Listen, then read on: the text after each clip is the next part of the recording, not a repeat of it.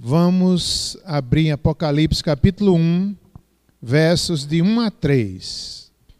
Vamos ler a palavra de Deus.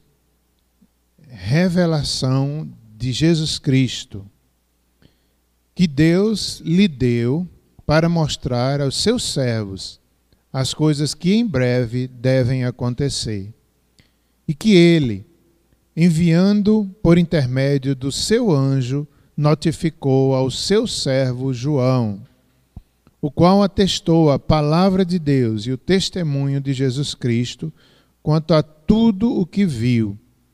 Bem-aventurados aqueles que leem e aqueles que ouvem as palavras da profecia e guardam as coisas nela escritas, pois o tempo está próximo.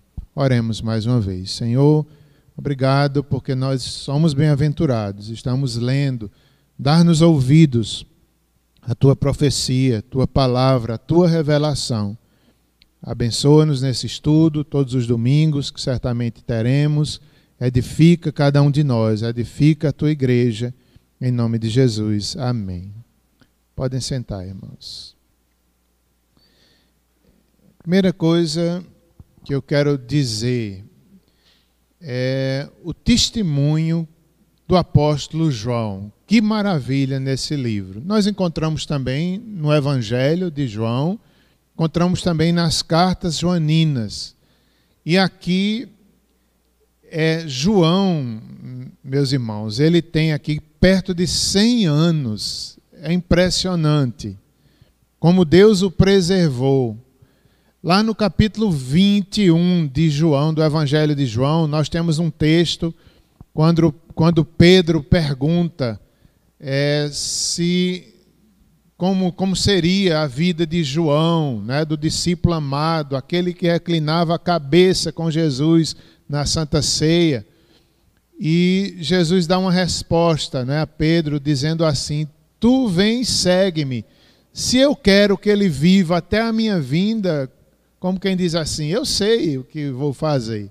Então ficou aquela profecia, ficou esse texto bíblico, e lá mesmo explica: não que João fosse viver para sempre aqui nessa, nessa vida, ou não fosse morrer, ou fosse arrebatado com vida como Elias, como Enoque. Não era isso.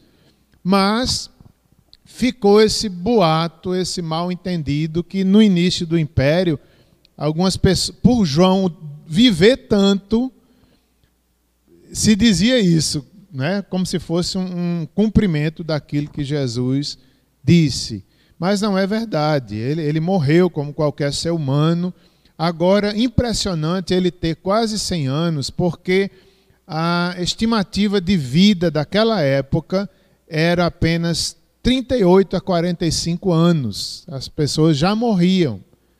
A maioria dos apóstolos já tinham morrido e Deus preservou João ali para o testemunho, para confirmar a, a, pregação, a revelação. Era, era o último dos apóstolos ainda estar vivo. E isso é muito forte quando nós vemos aqui João dessa idade, ele, ele preso, um homem dessa idade preso na ilha de Pátimos, porque amava a Deus, era fiel à, palavra do Senhor. Então, naquela ilha de Pátamos, eram as pessoas desprezadas no império, as pessoas que causavam mal à sociedade eram levadas para aquela ilha e um senhor de quase 100 anos, um homem de Deus sendo levado como malfeitor. Que sofrimento! Mas Deus tinha um propósito final, o último testemunho de João, dos apóstolos, ele ali recebe aquela revelação, nome Apocalipse, revelação. Então Deus mostra ali as coisas que iriam acontecer. Várias visões ele tem, ele escreve é, de uma forma diferente. Essa é a marca também de Apocalipse, a literatura apocalíptica, que é difícil de entender, é, mas era comum naquela época. Não só não, nós encontramos essa, esse tipo de literatura, não somente aqui em Apocalipse, nós encontramos em Isaías, nós encontramos em Ezequiel, encontramos em Zacarias e também, principalmente em Daniel.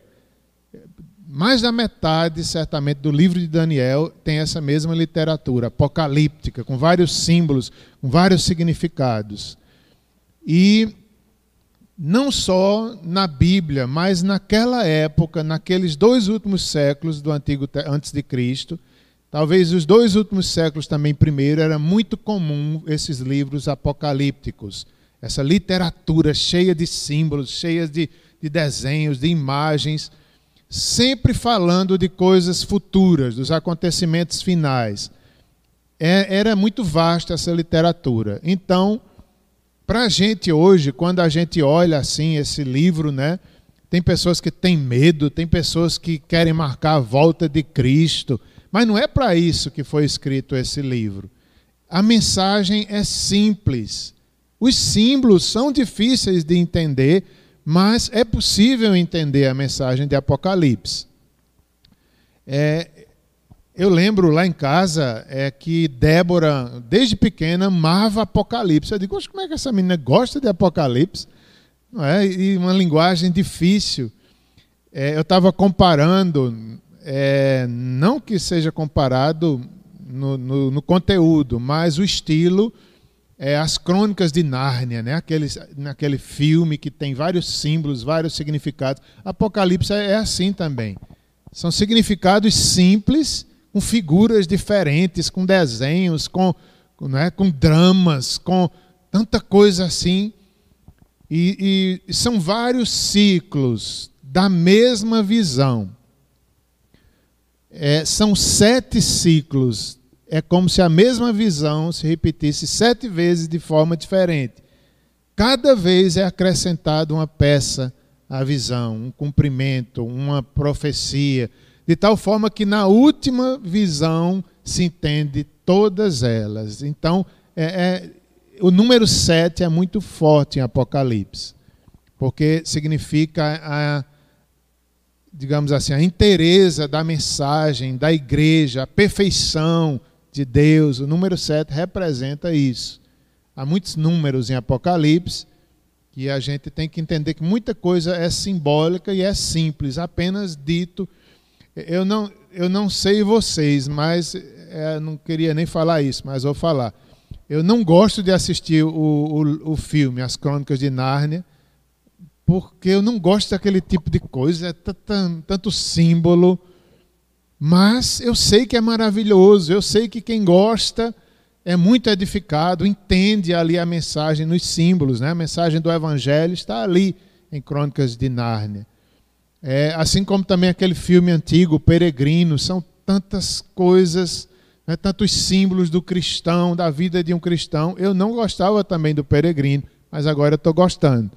Por quê? Porque é um tipo de literatura, um tipo de arte diferenciada, que você tem que entender o estilo, você tem que entender como é que se interpreta aquele tipo de, de literatura, de filme ou de arte, para que você não, não faça daquela obra ou daquele livro uma mensagem que realmente ela não está dando. Então, ao ler Apocalipse, a gente tem que entender o estilo, a chave apocalíptica, né? É, para que a gente entenda. Isso é importante. O estilo literário, que é diferente de quase toda a Bíblia, é surpreendente, assim como que em Apocalipse há muita coisa do Antigo Testamento e do passado que está ali, que se a gente não entender, a gente pensa que é só do futuro, mas não é. Claro que, que é do futuro. Futuro próximo, que eles viveram naquela época, as pessoas do primeiro século, eles. Nós temos que voltar ao primeiro século para poder entender o que foi aquela mensagem para eles Muitas coisas em Apocalipse já se cumpriram naquela época, que eles estavam sofrendo, eles estavam tendo a fé testada e provada. Então, ali é uma mensagem de Deus para que eles não desistissem naquele tempo tão difícil.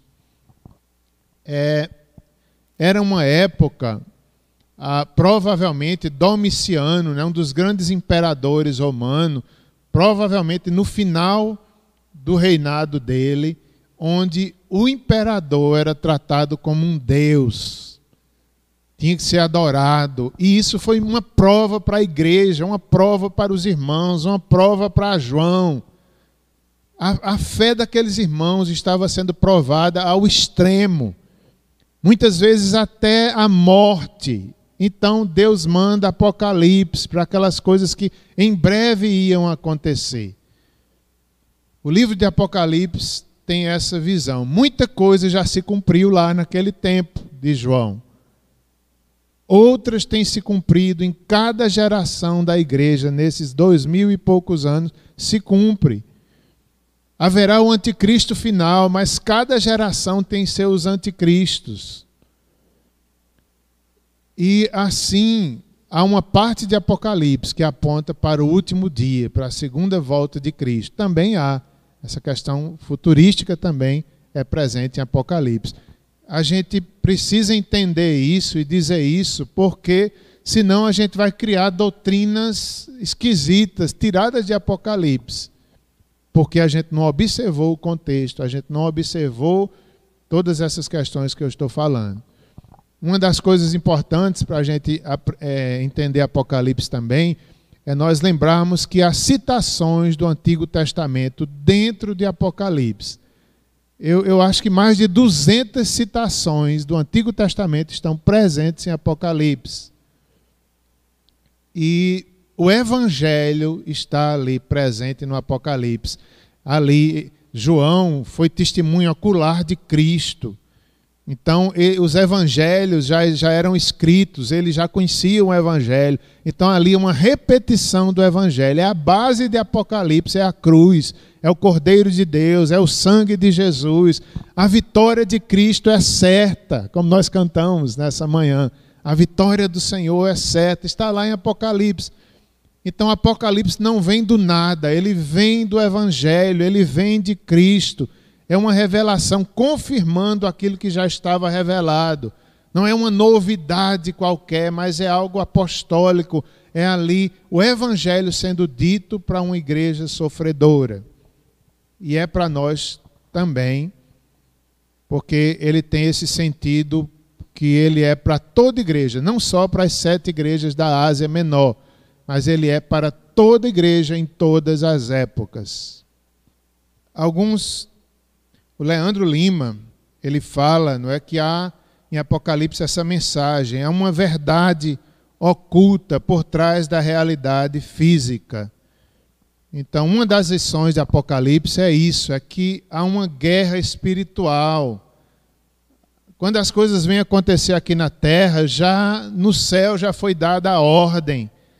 Então, tudo o que acontece, Deus está no controle, Deus sabe, a, Apocalipse passa essa mensagem. Deus está no controle de todas as coisas. Ele tem a vitória. Vamos ver, para que a gente entenda melhor, não é importante saber a época que foi escrita, a quem foi escrita, o propósito do livro, também importante, e não é satisfazer a curiosidade sobre o curso dos eventos futuros e sim preparar e encorajar um grupo de igrejas a enfrentar as dificuldades que testariam a sua fé ao limite. Quanto ao autor, quem é o autor de Apocalipse? Alguém falou aí? João? Sim, João. Que João? Tem tantos Joãos na Bíblia, né? Mas é João apóstolo. E como é que se sabe disso? Né? Porque João, apóstolo, ele é tão humilde que quando ele escreve, ele simplesmente coloca João. Ele não diz, sou eu, apóstolo. E, e isso é uma das mensagens, para mim, muito importante, né? que você vê isso na vida de Paulo. Quando Paulo ele fala uma época do seu ministério, acho que ele fala a Timóteo, ele diz: Eu sou o menor de todos os apóstolos. Cerca de cinco anos depois, Paulo, mais amadurecido, mais forte no Evangelho, ele diz: Eu sou o menor de todos os santos.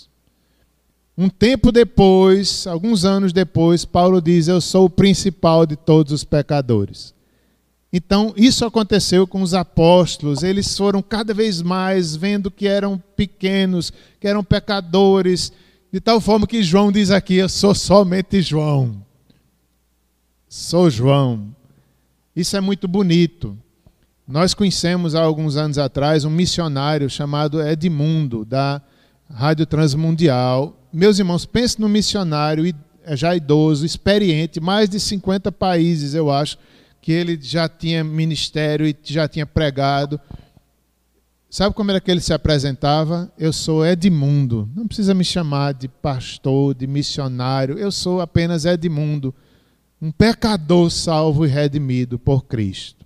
Então aqui João diz: Eu sou João. Mas no século II, veja como é bonito isso, né? Sobre a autoria de Apocalipse. No século II, cerca de 40 anos depois da, da, da revelação, é, ali os pais da igreja testemunharam e deixaram escrito é, alguns escritos que confirmam que João apóstolo foi o autor de Apocalipse, confirmando o testemunho interior do livro. Vieram esses testemunhos externos. Então, um exemplo disso é o Justino, o Marte. Ele, Irineu e outros identificaram o autor como sendo o apóstolo João. É um testemunho praticamente unânime dos historiadores, dos estudiosos, já naquele segundo século, cerca de 40 anos depois, eles já reconheciam isso e eles diziam: olha uma frase dele. Ele disse assim: Houve um certo homem conosco, cujo nome era João, um dos apóstolos de Cristo, que profetizou por revelação que ele foi feita eles, tanto esse quanto outros, eles foram testemunhas oculares, é, conviveram e podem dar esse testemunho para a igreja. Eu acho isso tão importante. Comprovando a veracidade bíblica, a, a Apocalipse como parte do cano do Novo Testamento. Então, o autor realmente foi João apóstolo. Qual foi a data? cerca de 95 depois de Cristo. É um dos últimos livros a serem escritos no, no Novo Testamento. No fim do reinado de Domiciano, provavelmente entre 81 e 96 depois de Cristo. A quem foi destinado? Inicialmente as sete igrejas da Ásia Menor. A Bíblia, nós vamos estudar aqui cada uma das igrejas, não é? Todas elas então, foi direcionado para eles inicialmente. Receberam repreensões e encorajamentos. Nós, como igreja, precisamos de repreensões e de encorajamento, as duas coisas. Quando criamos nossos filhos, nós devemos dar repreensões e encorajamento. Jesus deu àquelas sete igrejas repreensões e encorajamento. Ninguém pode é, criar filhos ou, ou pastorear uma igreja só com elogios. Tem que haver repreensões também. O pastor, pastor Jeremias, certa vez, deu esse testemunho, dizendo que quando era bem jovem no ministério, um pastor ensinou para ele, dizendo que você precisa dar bronca na igreja. Não é só elogiar, nem. Não, a, a gente precisa de bronca. Então, Jesus faz isso para aquelas sete igrejas de Apocalipse. Ele elogia, mas ele traz repreensões para poder sarar, para poder curar, para poder aperfeiçoar a obra na igreja. Então, essas sete igrejas, elas, elas, são na, elas eram né, na Ásia, Ásia Menor. Eu quero lembrar os irmãos, um, lá em Atos 16, verso 6, há um momento que eu gosto muito, é quando Paulo tem uma visão em Troade. É quando o apóstolo Paulo ele está em dúvida para onde ele vai evangelizar. E ele quer ir para a Ásia. Isso antes de João, isso vários anos antes, ele quer pregar o evangelho na Ásia, que é Efésios e todas essas igrejas aqui do Apocalipse. Paulo, ele, ele quer ir, principalmente para Éfeso. E quando ele está pronto para ir, disposto a ir, o Espírito Santo lhe para e não permite ele seguir viagem. E Paulo fica meio desorientado, sem entender, vai para Troade, que era uma cidade ali que tinha um porto, e de noite Deus lhe dá uma visão em Troade, onde aparece um homem macedônio pedindo: Vem e ajuda-nos. E ali Paulo entende que Deus está chamando ele não para a Ásia menor, mas sim para a Macedônia. E ele vai e Deus faz grandes coisas o carcereiro se converte, Lídia se converte, várias igrejas são plantadas ali na Macedônia. Não era hora da Ásia Menor. Quando chega aqui, nós vemos o que Deus preparou para a Ásia Menor, Apocalipse. E o Evangelho já tinha chegado lá antes mesmo de Apocalipse. Então veja como o Espírito de Deus age, não é? é não era a época que Paulo pensava que era, mas em outra oportunidade ele chegou aí a Éfeso, levou o evangelho, Apolo se converte e depois Deus manda a mensagem às igrejas de Apocalipse ali da Ásia Menor. Tudo tem um tempo. Deus é perfeito na história, na evangelização, em todas as coisas. É, o número 7, quando fala aí as sete igrejas da Ásia Menor, ele é muito representativo. Não é um símbolo apenas em Apocalipse, mas é impressionante como, como Deus se revela através desse número e de outros também. Por exemplo, quando diz as sete igrejas, na verdade é estar falando da totalidade da igreja de Cristo. Sete, esse número representa isso, é uma totalidade. É, há dois cânticos, pelo menos em Apocalipse, que eles falam, né? A honra, a glória, o poder, a sabedoria, a riqueza. São sete, sete vezes que são repetidos o, a majestade de Deus, o poder de Deus, o senhorio de Deus. É, era um tempo de grandes perseguições aos cristãos. E havia mais pela frente, haveria mais perseguições pela frente. É... O livro assegura aos cristãos que Cristo conhece as suas condições e que ele as chama a permanecer firmes contra todas as tentações. Isso aqui, irmãos, serve para toda a igreja em todas as épocas, né? dizendo que Cristo conhece o sofrimento da igreja. E que Cristo os chamava e nos chama para sermos fiéis, firmes contra todas as tentações que sofrermos. É, é, Deus dizendo: Eu conheço o sofrimento de vocês, eu conheço as tribulações, permaneçam firmes até o fim. Isso é uma das mensagens de Apocalipse. Deus estava dizendo a eles e diz através da palavra de Deus para nós: fiquem firmes até o fim, até nas lutas que aconteceram naquela época, as lutas na história da igreja, as lutas que nós enfrentamos por causa de Cristo hoje. Essa é a mensagem. Fiquem firmes. O Senhor reina, ele vem, não desanimem nos sofrimentos. A vitória dos cristãos foi assegurada pelo sangue do Cordeiro. Então, a vitória de Cristo já é certa, o sangue de Jesus trouxe a vitória para eles e para nós. Cristo virá em breve para derrotar Satanás definitivamente e todos os seus agentes. Então nós vemos, né, aparece símbolos né, de Satanás, a besta, o falso profeta, tudo isso a gente vai estudar. O milênio, a volta de Cristo, é interessante que Satanás aparece como um imitador das coisas de Deus. Até a Trindade ele imita. Já pensou que coisa terrível? É Satanás, a besta e o falso profeta, a falsa Trindade. A gente vê em Apocalipse. Tudo que Satanás faz é reflete o caráter dele de maldade, para matar, roubar e destruir. Ele, ele é como se ele quisesse criar. Deus não é criador, ele quer ser criador sem ser. Só que ele faz tudo mal feito, tudo se parece com ele. Assim como tudo que Deus fez reflete a sua santidade, a sua majestade, a sua glória.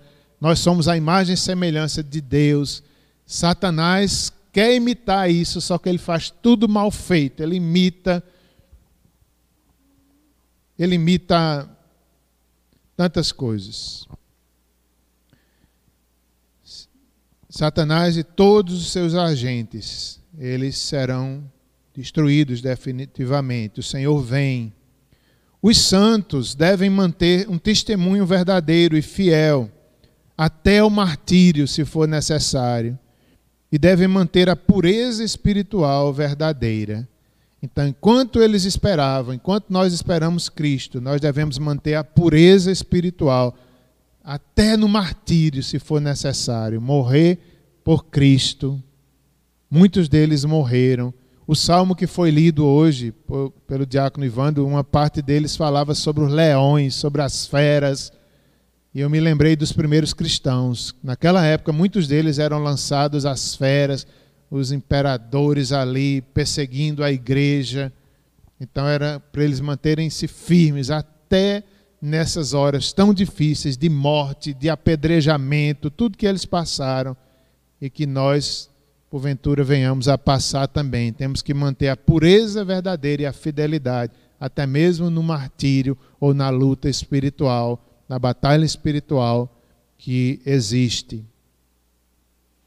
Um dos temas principais do o tema principal, podemos dizer, de Apocalipse é o reinado de Deus sobre a história. Deus reina, mesmo toda dificuldade, Deus reina, Ele governa, Ele sabe, Ele nos socorre. E também não é apenas um Deus que vai nos socorrer no futuro, na volta de Cristo. Não, Ele nos socorre hoje. Ele já mandou Jesus Cristo. Ele conhece nossos problemas e nossos sofrimentos hoje. Ele governa a sua igreja hoje. João recebe uma série de visões cuja intenção abrir os olhos dos cristãos para a realeza e a majestade de Deus. Então, Apocalipse, a gente vai entender isso. Logo nos primeiros capítulos, Deus, Cristo é Rei, Ele é majestade, Ele criou todas as coisas. Está aqui em Apocalipse. A natureza da batalha espiritual, há muito de batalha espiritual que a gente vai estudar, tantos exageros nesse assunto, mas Apocalipse serve para nos dar um entendimento correto o que é batalha espiritual. Cristo já venceu a batalha, nós somos mais que vencedores por seu sangue, mas existe uma batalha espiritual que nós vencemos pelo Evangelho, mas ela ainda existe. Vamos estudar isso nessas próximas lições. O julgamento de Deus sobre o mal, por fim o mal será destruído. Tem pessoas, muito comum a gente pensar, por que Deus não destrói logo o mal? Porque ele não volta logo, porque há um tempo para todas as coisas. O Senhor, ele não está atrasando a sua vinda, como vimos em Pedro, ele está sendo longânimo para que outros se salvem. E o mal será derrotado por fim. Todas as coisas serão julgadas. Toda injustiça que sofremos aqui será ali julgada por Deus, definitivamente. O mal terá o seu fim. A morte a, a segunda morte, essa que deve ser temida. Nós temos a morte espiritual, nós temos a morte física e a morte, afastamento de Deus para sempre. Então, a morte, Satanás será lançado no lago de fogo eterno. É, há, um, há, um, assunto, né, eu estou tentando fazer um resumo assim, é, rápido dos assuntos que a gente vai estudar. Um dos assuntos que nós vamos estudar é sobre o milênio. Né? Muitas pessoas perguntam: quando vai ser o milênio? O que é o milênio? Porque Apocalipse realmente fala sobre o milênio. E é, nós veremos é, algumas visões encontradas é, na, na, na, teologia sobre a escatologia, sobre a volta de Cristo e o milênio. Então vou citar de forma rápida e algumas igrejas elas seguem essa linha pré-milenista, que o milênio ele vai ser é, mil anos depois da segunda vinda de Cristo. Então, as igrejas que são pré-milenistas, eles acreditam que o milênio vai ser depois da vinda de Cristo, um tempo de mil anos, ou então um tempo grande de reinado de Cristo aqui nessa terra, de paz, de, de perfeita paz, depois da segunda volta de Cristo. É importante a gente saber isso, porque quando a gente entende essas visões, pelo menos um pouco delas, a gente, quando assiste um filme evangélico, por exemplo, que fala na volta de Cristo, você, você entende de que visão eles participam. Não é porque tem aqueles filmes que mostram que a igreja vai, uns ficam aqui na terra, que há chance de salvação ainda que depois da volta de Cristo, há sete anos de paz. Então você entende, não é? Essas visões aí da, da volta de Cristo. Uma outra interpretação, sim, ainda dentro dos pré-milenistas, é Satanás seria preso e haveria pra, paz e prosperidade na terra, literalmente. Seria. É, quem crê nisso aqui, nessa forma de interpretação, acredita que isso ainda vai acontecer aqui na terra mil anos de paz depois da volta de Cristo. É, nossa igreja não acredita assim.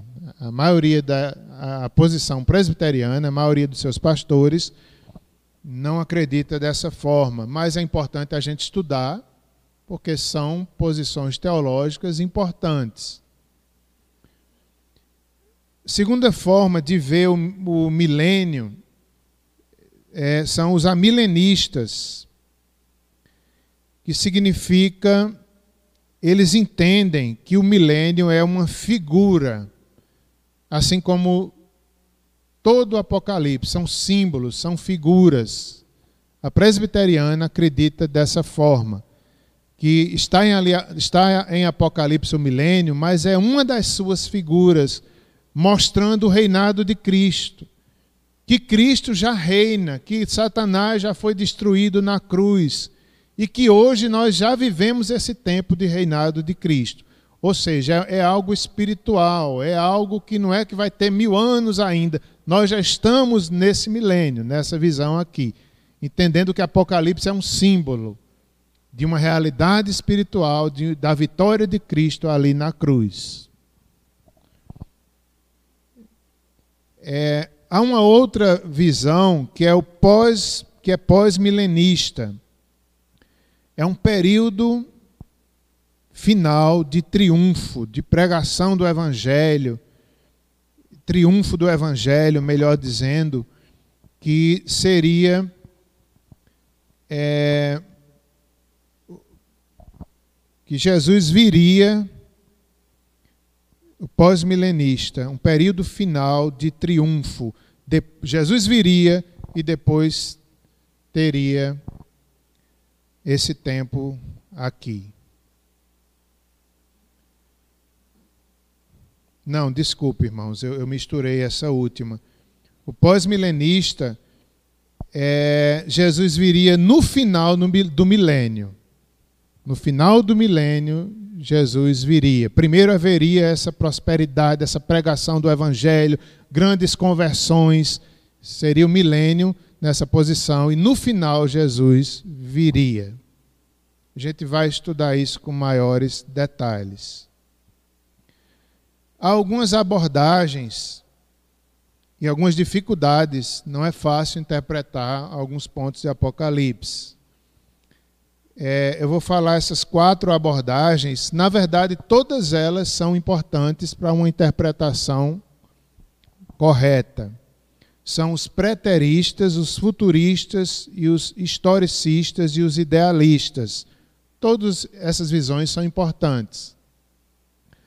Como é que os preteristas pensam? Eles acreditam que o cumprimento de Apocalipse ocorreu na queda de Jerusalém ou na queda do Império Romano.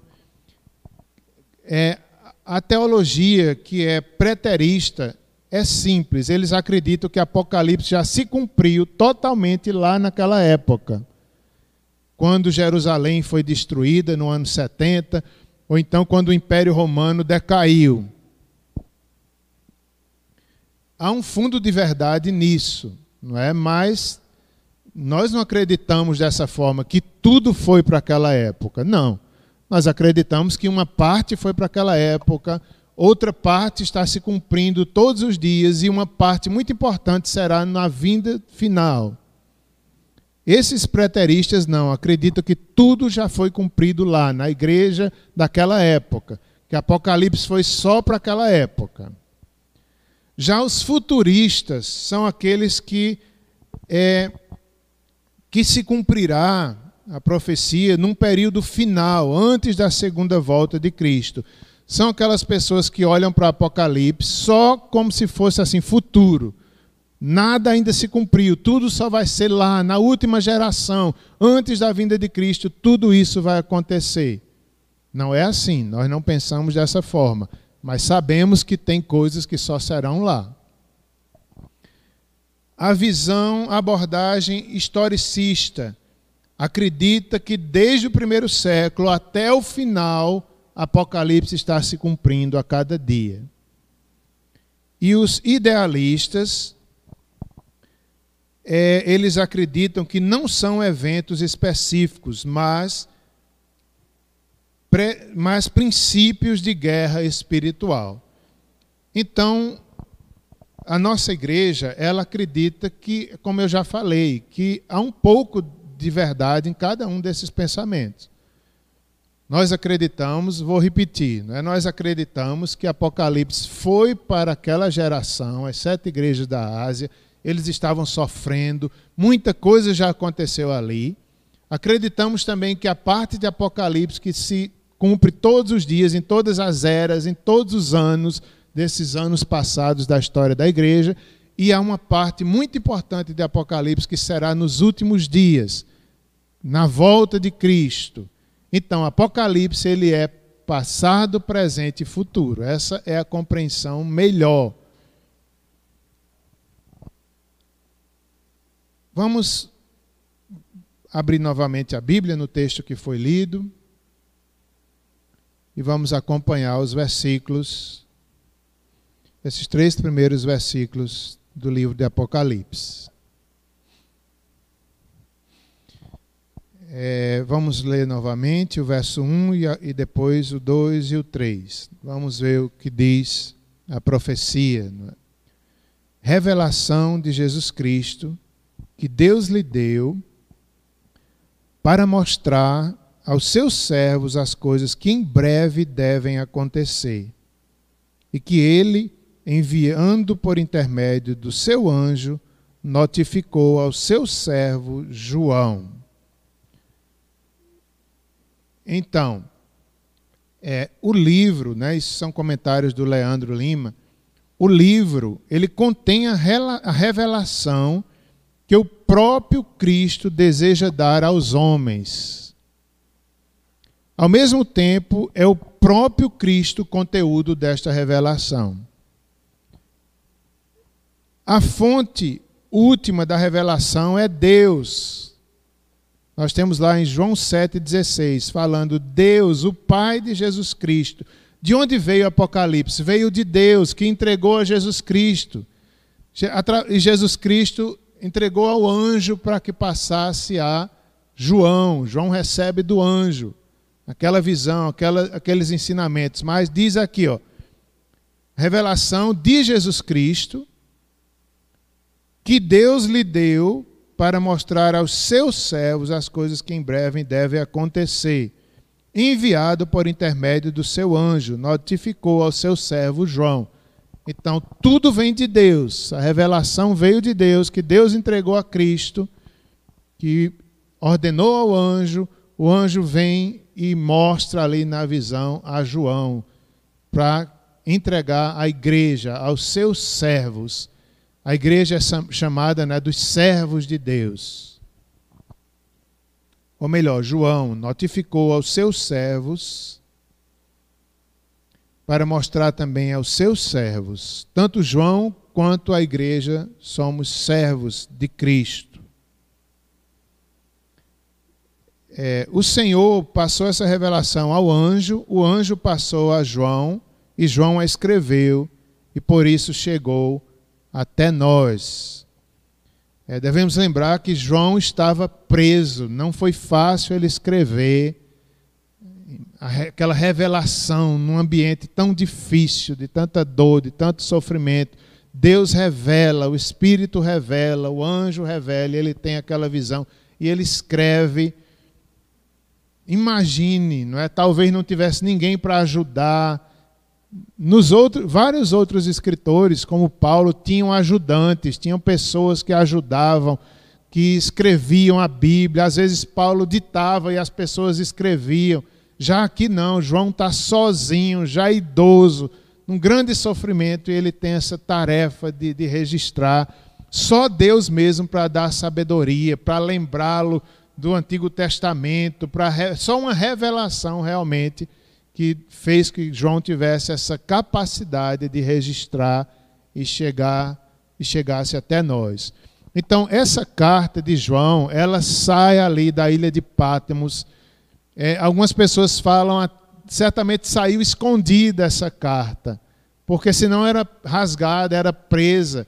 É, é tipo uma carta realmente, é, é, é, uma, é uma visão, é uma, é uma literatura apocalíptica, mas ela também é uma carta.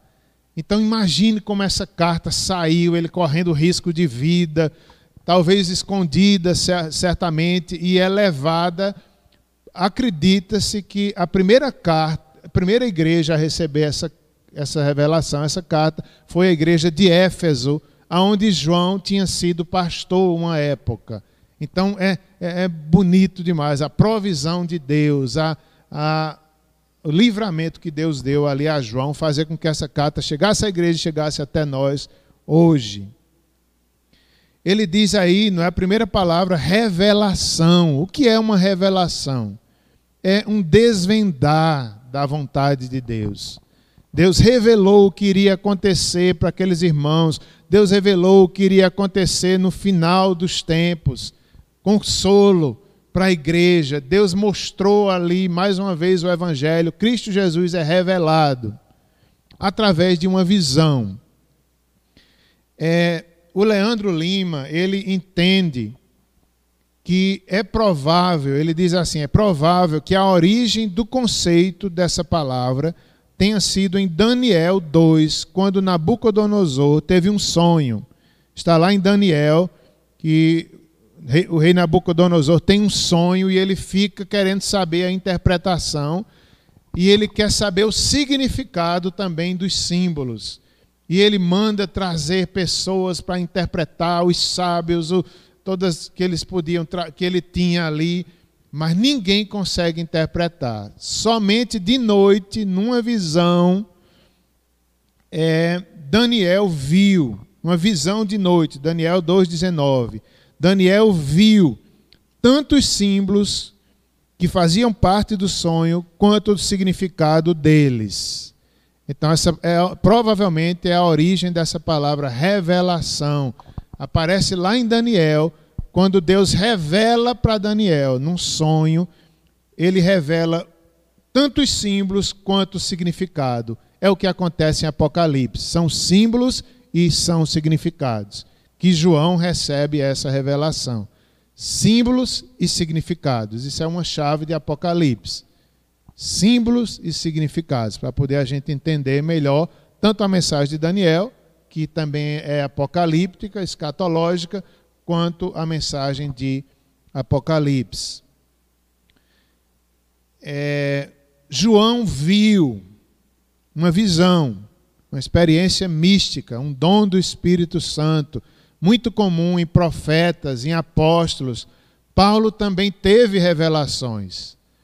Paulo teve, é, é, Paulo fala de um certo homem, certamente falando sobre ele, que foi ao terceiro céu e viu coisas maravilhosas. Por causa dessas revelações, Paulo recebe um espinho na carne para que ele não se engrandecesse. Então, parte das Escrituras foi dada à igreja através de revelações espirituais, dons do Espírito. Outra parte foi dada através de pesquisa, de estudos, de história, de como por exemplo o Evangelho de Lucas foi feito assim, através de estudo, através de pesquisa sobre a vida de Jesus, dos acontecimentos, talvez com base no Evangelho de Marcos também. Era uma pesquisa. Já Apocalipse e várias outras partes da Bíblia foi dada por revelação, direto de Deus. Nós devemos ter cuidado com as novas revelações, porque o que Deus queria revelar para a igreja, ele já deixou revelado. Todas as coisas até a segunda vinda. Os apóstolos receberam essa missão ali de, de serem fundador, fun, fundamento da doutrina. Não se pode pôr outro fundamento, que é Cristo. Por isso que hoje, se alguém disser, eu tenho uma visão, Deus está me mostrando como vai ser o fim, é, nós não devemos acreditar, porque já foi revelado, já se fechou o cano. É, tudo até o fim dos tempos já está revelado, tanto em Apocalipse quanto, quanto em toda a Bíblia. É muito perigoso pessoas dizerem tenho novas revelações. Por isso que tem algumas seitas, como os mormos, que eles tiveram novas revelações. Existem livros evangelhos fora da Bíblia, os espíritas têm o evangelho segundo o espiritismo e assim vai. Então não pode, porque os apóstolos já morreram, Deus encerrou a sua revelação com João. Então é uma revelação especial. Não temos mais esse tipo de revelação, é perigoso. É, verso 1, como estamos vendo aí, não é? revelação de Jesus Cristo que Deus lhe deu para mostrar aos seus servos as coisas que em breve, né, em breve, é como já falei, esse em breve, ele significa os últimos dias, desde o nascimento, morte e ressurreição de Cristo até a sua segunda vinda. Então, em breve, não se sabe o dia ou a hora, pode ser a qualquer momento. Nós podemos encontrar Cristo pela sua vinda ou então pela nossa morte. Há esse sentido aqui também. Nós vamos encontrar Cristo brevemente, seja pela nossa morte ou seja pela sua volta hoje. Devemos esperar todos os dias. Em breve deve acontecer. Aquela igreja estava sofrendo muito e ainda iria sofrer mais. Então, foi revelado para eles também, em primeiro lugar, as coisas que em breve iriam acontecer, para que eles resistissem, para que eles ficassem firmes nos sofrimentos que estavam sofrendo e nos que vinham ali do imperador, do império e de todas aquelas circunstâncias. Provavelmente eles estavam perdendo casas, é, parentes, empregos, então eles deveriam permanecer firmes. A mensagem verso 2: o qual atestou a palavra de Deus. Então, é um testemunho de João, do anjo, a palavra de Deus e o testemunho de Jesus Cristo. Jesus Cristo está se revelando em Apocalipse, mais uma vez, quanto a tudo que viu. Verso 3: Bem-aventurados aqueles que leem e aqueles que ouvem as palavras da profecia e guardam as coisas nela escritas, pois o tempo está próximo. Esse verso 3, eu já caminho para o final.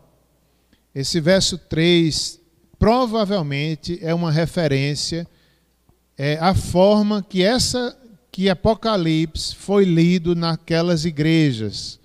Quando chegava essa carta, é, é, eles não tinham microfones, não tinham é, essa, esse costume de, de ler a palavra, é, de ter uma pregação, um sermão. Não, eles liam ali a carta para todas as pessoas ouvirem. Então ele está dizendo: bem-aventurado, mais felizes são aqueles que leem. Provavelmente quem era que liam? Eram os pastores da igreja. Né? O pastor de Éfeso provavelmente foi o primeiro a ler, ler para toda a congregação. E a congregação era bem-aventurada também, porque deveria ficar em silêncio, deveria, eles eram acostumados a isso, a, a cada detalhe de Apocalipse. Certamente foi uma surpresa, não é por causa do estilo, um estilo de símbolos, um estilo difícil, mas eu, eu fico imaginando como os autores aqui explicam, é aquela experiência, a primeira leitura lá na igreja, eles, né, cada vez que falava, por exemplo, o número 7, eles, se eles estivessem atentos, eles entendiam, eles saberiam que aquela mensagem veio de Deus. Então, cada vez que dizia sete, talvez eles se emocionassem, talvez ele dissesse: é Deus que está falando conosco. E assim, cada detalhe que ia sendo lido, eles deveriam dar atenção. Então, eles eram bem-aventurados os que prestavam atenção e recebiam aquela revelação que veio de Deus. Bem-aventurado aqueles que leem, né, os pastores, aqueles que ouvem a igreja, as palavras da profecia e guardam as coisas nela escritas, pois o tempo está próximo. Eu quero fazer algumas leituras aqui para a gente concluir nesse livro aqui do Leandro Lima é, sobre essa simbologia do número 7. Vejam como é bonita. Ele, ele na página 19, né? Ele vai falar aqui a importância dos detalhes em Apocalipse, que aqueles ouvintes originais, os primeiros, deveriam ter. E para eles faziam sentido porque eles estavam vivendo eles conheciam o Império Romano, eles conheciam suas lutas, eles já conheciam o Evangelho, então tudo fazia muito sentido para eles. E eles interpretavam da forma correta, que é o que nós estamos querendo fazer.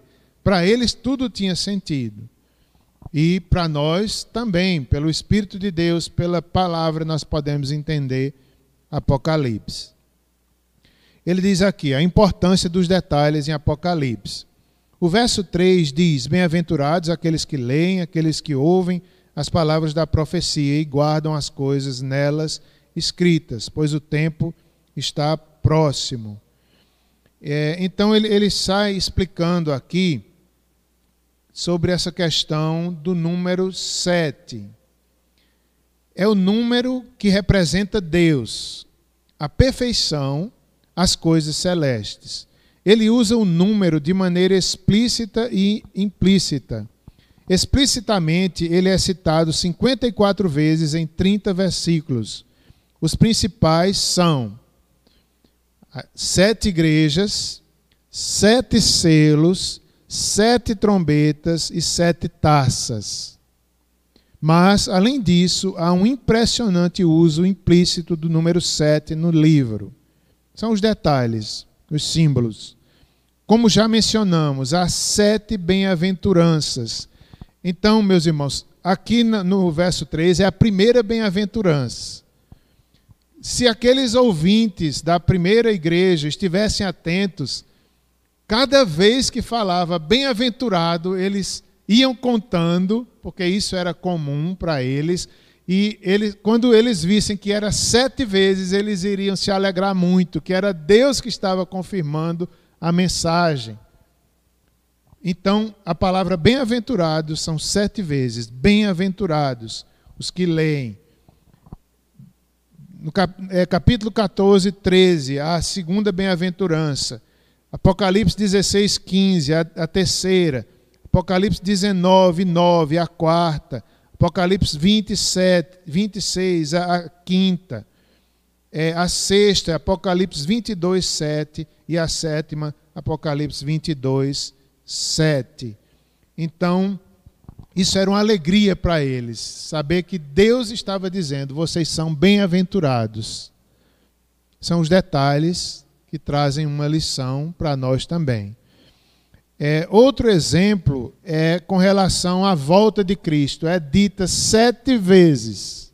O Senhor diz sete vezes: Eis que venho. E para eles isso era muito confortador. E para nós também deve ser. É, sobre a vinda de Cristo, Apocalipse 1,11, o Senhor diz.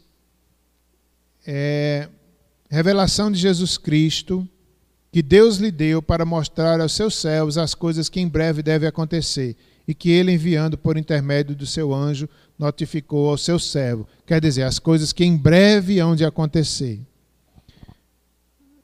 Apocalipse 2,16: Arrepende-te, portanto, arrepende-te, senão venham a ti, sem demora, e contra eles pelejarei com a espada da minha boca.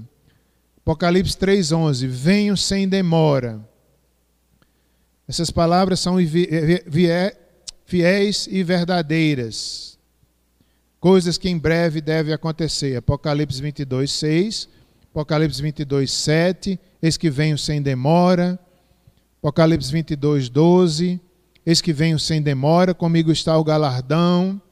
Apocalipse 22, 20. Aquele que dá testemunho destas coisas, certamente venho sem demora. Amém e amém. Então é isso, meus irmãos. É, é bonita essa simbologia que nós estaremos estudando e é, a cada domingo, se Deus quiser. Algum, eu tentei fazer um resumo, eu abordei assim muitas coisas. Né? Eu sei que é muita coisa para a gente pegar num dia só. Aos poucos a gente vai estudando e estudando toda essa mensagem de Apocalipse. Alguém gostaria, se alguém quiser, inclusive o pessoal que está em casa, fazer alguma pergunta. É, Apocalipse, ou, ou os irmãos aqui da igreja, Apocalipse, esse assunto, escatologia, é um dos assuntos mais desafiantes de se estudar.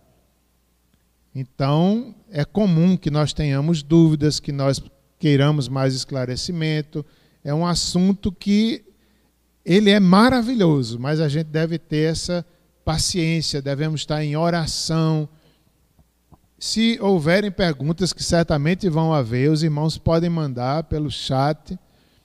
Se eu não conseguir responder agora, a gente vai tentar responder nas demais aulas. Da mesma forma, os irmãos que estão aqui. Ele vem, o certo é que ele vem o certo é que Apocalipse é uma mensagem de consolação para toda igreja em todas as épocas.